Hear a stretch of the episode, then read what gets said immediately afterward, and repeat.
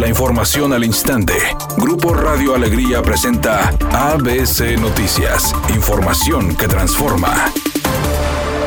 Fernando Larrazábal se comprometió a mejorar el transporte, construir un centro de salud y mejores parques, así como áreas públicas en el municipio de Escobedo. El candidato panista a la gubernatura firmó los tres compromisos durante una gira de trabajo por ese municipio. Adrián de la Garza, candidato de la Alianza PRI-PRD por la gubernatura de Nuevo León, planteó instalar un fondo estatal para que los policías municipales adquieran nuevas patrullas y equipo y que tengan la oportunidad de incorporarse al sistema estatal de inteligencia.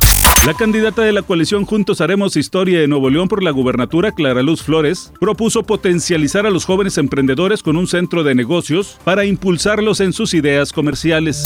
Marcelo Ebrard viajará a Rusia, China, India y los Estados Unidos con el objetivo de que México reciba más vacunas contra COVID-19. El secretario de Relaciones Exteriores destacó que por instrucciones del presidente López Obrador realizará estas giras para que lleguen a nuestro país las dosis adquiridas en las fechas acordadas. Editorial ABC con Bernardo Pérez. Para nadie es un secreto que prometer no empobrece, pero algunos candidatos están prometiendo de más y solo para llenar el ojo de los electores rumbo a la elección del 6 de junio. El problema es que si ganan, aunque quieran, no van a poder cumplir. Por eso hay que exigir a todos nuestros candidatos que aterricen bien sus propuestas, o si no mejor, que no prometan. Y lo más importante, hay que razonar muy bien nuestro voto, porque ya hemos visto lo caro que nos sale premiar con el triunfo a candidatos claramente incompetentes. Les saluda Luis David Rodríguez con la información deportiva. Los Rayados iniciarán una mini gira que los llevará hasta República Dominicana. Pasará por la Ciudad de México y hará escala en Toluca antes de regresar a la Sultana del Norte. Luego de tomar el lunes como descanso, el cuadro regiomontano reportará este martes al Barrial, donde sostendrá su último entrenamiento de cara a la doble actividad que vivirá en esta semana.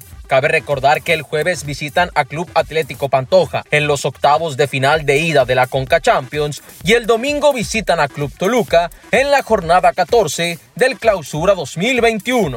Soy Sergio García y esta es la información de los espectáculos. El actor Alfredo Adame, quien está en campaña para obtener un cargo político en la Ciudad de México, ayer se vio envuelto en tremendo escándalo porque circuló un audio en el que se le escucha hablar de una negociación, así como él lo llama. Dijo que de 40 millones que iba a recibir, él podría quedarse con 25 y el resto utilizarlo, aunque eso sí, no está claro en qué ni millones de qué están hablando, por lo que Alfredo Adame utilizó ese recurso para dar la cara y dijo que se trataba de una inversión de cubrebocas.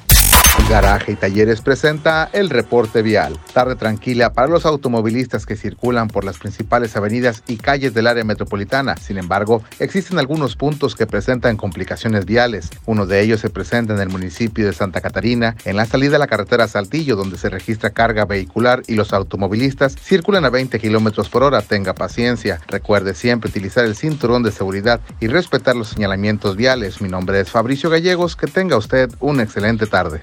Y Talleres. Descubre nuestra nueva app. Ahora más fácil, rápido y seguro. Descarga, solicita programa o cotiza tu servicio de asistencia vial. Regístrate y obtén grandes beneficios. Asistencia vial inmediata ahora en tus manos. Garaje y Talleres, siempre contigo.